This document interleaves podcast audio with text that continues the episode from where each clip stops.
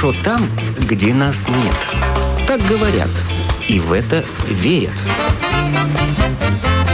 Мифы и рифы заграничной жизни в программе «Как вам там?».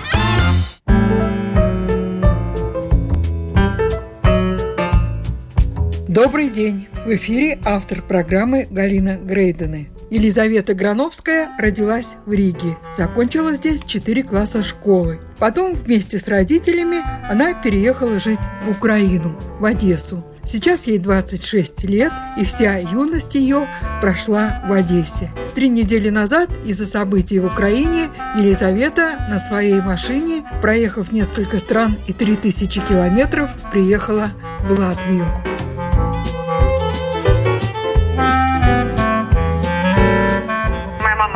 Одесситка из Украины. Родители решили, что мы переезжаем в Одессу, потому что там климат получше, море рядом, для здоровья и так далее. В каком возрасте примерно вы туда уехали? 11 лет мне было. Я закончила четвертый класс. У меня есть еще родная сестра, она старше меня на 7 лет. Она уехала на два года раньше. Она поступила там за два года до нашего переезда в училище впоследствии в э, академию. И она начала обучение там немного раньше, чем я. Как детство прошло в Одессе? Что хорошего вспоминается? Это потрясающе добрая страна, теплая, невероятными людьми, отзывчивыми, достаточно много людей с уровнем жизни ниже среднего, но при этом при всем невероятный колорит в самом городе. На не самых красивых и обустроенных улицах дорогущие автомобили, красивые рестораны, красивые люди. Как-то вот оно богемно. Вот такая вот Одесса. В ней какой-то есть свой стиль. Стиль вот этих вот старых домов, среди которых очень богатая жизнь. Но при этом при всем она контрастирует с какой-то бедностью. Ну, сейчас немножко все поменялось, но тогда это было вот так. А говор какой, а юмор какой замечательный. Слушал бы и слушал. Да, на самом деле так оно и есть. Для меня в первую очередь было очень сначала сложно привыкнуть к тому, как там разговаривают. Для меня было сложно. Очень много различных речевых оборотов из серии «Где едешь?». То есть я буквально понимала, где едешь, не как куда. У них это означает «Куда едешь?». Я это воспринимала как «Ну где, где? По дороге еду». Ну то есть вот так вот там. Или насыпать ли тебе еды. И это говорили про суп, например.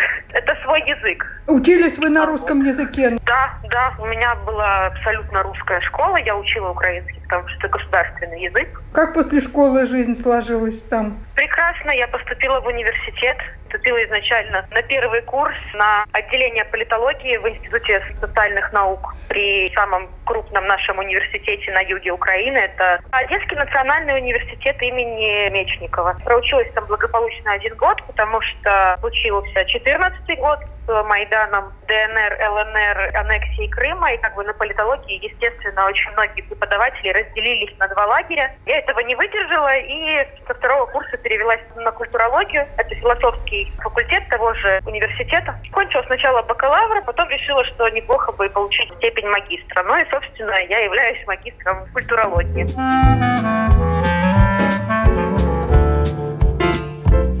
Жизнь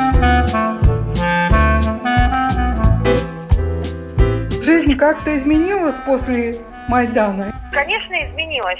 Очень много чего изменилось, поскольку вот именно тогда началась очень жесткая пропаганда того, что буквально у нас в Одессе на улице Дерибасовской едят младенцев, и об этом говорили на полном серьезе, что нас там чуть ли не убивают за то, что мы разговариваем на русском языке. Как бы и начались реальные проблемы в плане непонимания людей. Они реально верили в эту чушь, очень многие. В основной своей массе это были люди из той же Латвии, России. В основном русскоговорящее население постсоветского пространства, которое не находилось в Украине. В это реально все верили. И как бы жизнь изменилась в том плане, что наш народ очень сильно сплотился в тот момент. Потому что про Одессу раньше говорили, что Одесса это отдельное государство. В Украине государство в государстве со своими законами, языком и прочим. Но на самом деле после 2014 года Украина очень сильно сплотилась. Я лично знаю очень много семей моего возраста, которые из Луганска, из Донецка, которые бежали от агрессии российской, именно российской, то есть Это люди, которые видели все своими глазами, как я видела, когда оттуда уезжала. Да, народ сплотился, народ стал больше показывать патриотизма, люди перестали бояться своего патриотизма. До этого это было как-то, ну, местечково. Где-то кто-то с кем-то собрался, там что-то где-то обсудил. А тут народ прям сплотился, и это очень сильно чувствовалось. И чувствуется по сей день. С бытовой точки зрения, может быть, стало материально труднее жить после Майдана? Проблемы были. Это были проблемы финансового характера, экономического в общем в стране. Это были проблемы, с одной стороны, национальной сближенности, сплоченности народа, а с другой стороны появились какие-то прям экстремистские направления. Они с 2016 года прям очень активными были. Ну, это те, которые прям вот вообще там, которые всю жизнь разговаривали на русском, а тут теперь они там только на украинском разговаривали. Но это люди, которые очень сильно, как говорится, запаялись на теме украинизации и того, что мы должны вот помнить свои корни и тому подобное. Ну, они были слегка агрессивными, я бы даже так сказала. Но это был момент какой-то, наверное, становления после тех событий, которые случились на Майдане. Плюс были проблемы экономические, потому что все-таки в какой-то момент от страны просто отрезала три области. Это Крым, это Луганская область, это Донецкая область. Там временно оккупированы, но тем не менее там есть наши люди. Там э, продолжалась как бы операция какая-то военная. Я в этом не сильно разбираюсь и не буду говорить о каких-то вещах, которых я не понимаю. Но люди очень переживали, и по сей день никто не хочет ехать в Крым, потому что Крым как бы больше не наш. По крайней мере, да, допустим, никто никогда не поедет из тех людей, которые за нашу власть, которая сейчас есть, за целостность границ, за суверенное государство с теми границами, которые были ей даны там в 91 году. Люди не хотят делить свою страну между кем-то и кем-то, люди хотят жить в одной стране, чтобы никто не делил ни на какие области, ни на какие там автономные территории и так далее.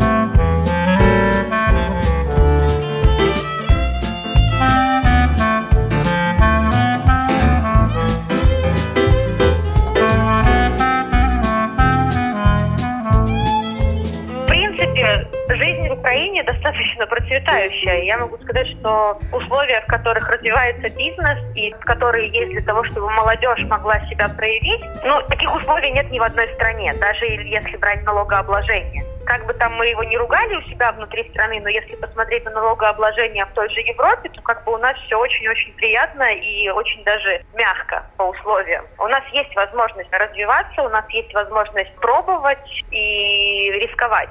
В Европе это сделать намного сложнее, чем у нас. И это не связано с коррупцией. Я говорю про чистую работу, когда люди берут и делают, платят налоги. А вот после университета вы где работали? Последнее мое место я работала в компании, которая занималась крупными проектами. Последний мой проект – это Экспо 2030.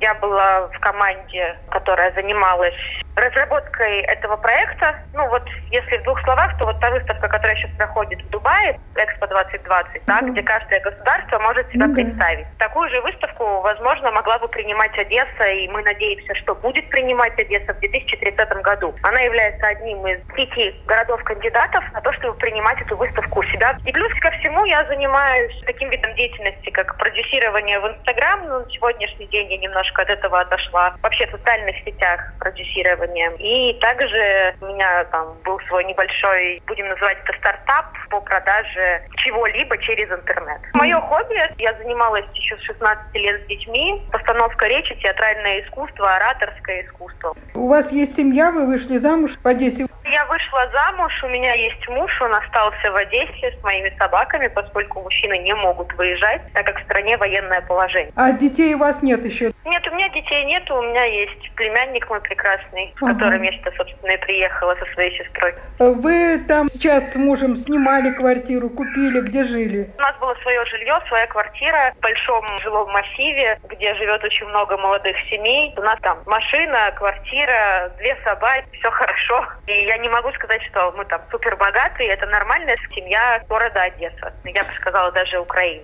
Я школу закончила на русском языке, я вам больше скажу, я писала свою бакалаврскую работу еще на русском языке. И только когда я писала магистрскую работу, сказали, что уже нужно писать ее на украинском, поскольку ну, входят новые стандарты, что магистрские работы должны быть написаны на государственном языке. Давайте разговаривали все на русском. Ну, то есть никакого ущемления не было. Как у вас с украинским языком свободно, нет? Потрясающе. Я свободно владею этим языком. Я разговариваю на уровне носителя языка. У меня прекрасное произношение, несмотря на то, что я его не учила с детства. Это прекрасный язык, который я очень люблю. И по возможности, когда я общаюсь с людьми с Западной Украины, я разговариваю на украинском, поскольку им это приятно. Но если я с ними разговариваю на русском языке, они ко мне относятся точно так же хорошо. А скажите, вот этот знаменитый привоз, он еще есть в Одессе? Да, знаменитый привоз существует по сей день, его отреставрировали, и теперь он не, не просто знаменитый привоз, он еще и красивый привоз. Теперь туда не стыдно привезти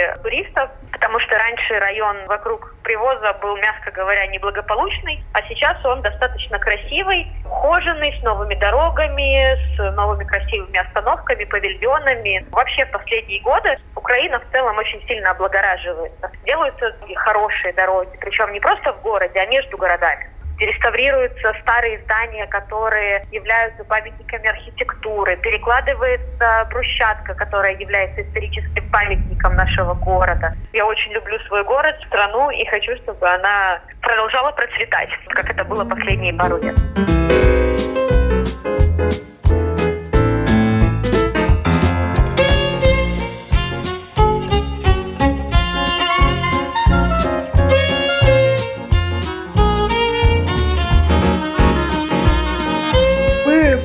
Предчувствовали, что что-то неладно, что что-то может случиться? Предчувствовали, но не думали, что случится все именно так. Я О. проснулась 24 февраля в 5 часов утра. Грохот, это был так взрыв, это сработали ПВО над городом Одесса. Уехала из города по одной простой причине. Мне стало страшно за себя, за свое психологическое состояние. У меня есть сестра, племянник. Мне хотелось с ними покинуть эту страну с тех пор, пока не станет спокойнее. Потому что я понимала, что лично я не могу никак повлиять на происходящее. В Одессе не приходилось в бомбоубежище бежать? Нет, дело в том, что я уехала 26 числа, но, например, мой папа, который остался в Одессе, он несколько ночей подряд спит в подвале своего дома. А легко было уехать? Я приехала на своей машине, я простояла 35 часов на границу с Молдавией, пересекла границу с Молдавией, проехала 3000 километров и добралась до Латвии. А сейчас ваш муж в ополчении, он воюет? Нет, он гражданский, он продолжает работать, потому что должна работать экономика в стране. И у нас активно призывают, что если вы гражданский и у вас есть возможность работать, работайте, поскольку в стране нужно, чтобы вы работали. Если вы будете просто сидеть и ничего не делать, легче никому от этого не будет. Призывают, вы, если в вашем городе тихо, продолжайте работать, старайтесь вести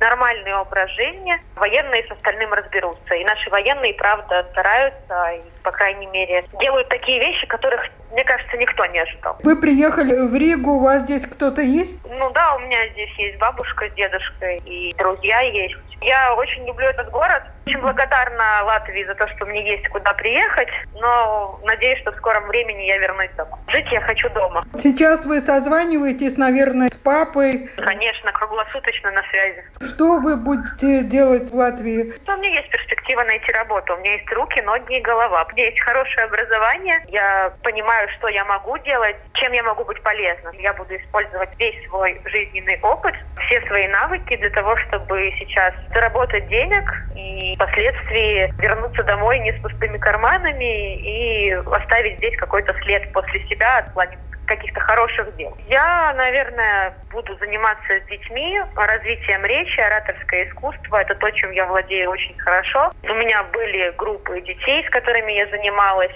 У меня есть опыт в этом достаточно большой. Я говорю, я этим занималась с 16 лет. Возможно, какие-нибудь мастер-классы по ораторскому искусству, по раскрепощению человека перед аудиторией.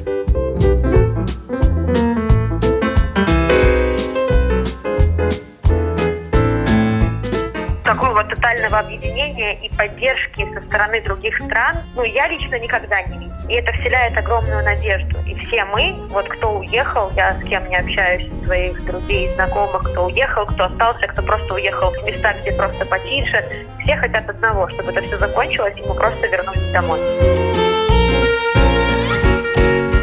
Это была Елизавета Грановская, бывшая рижанка, а сегодня беженка с Украины.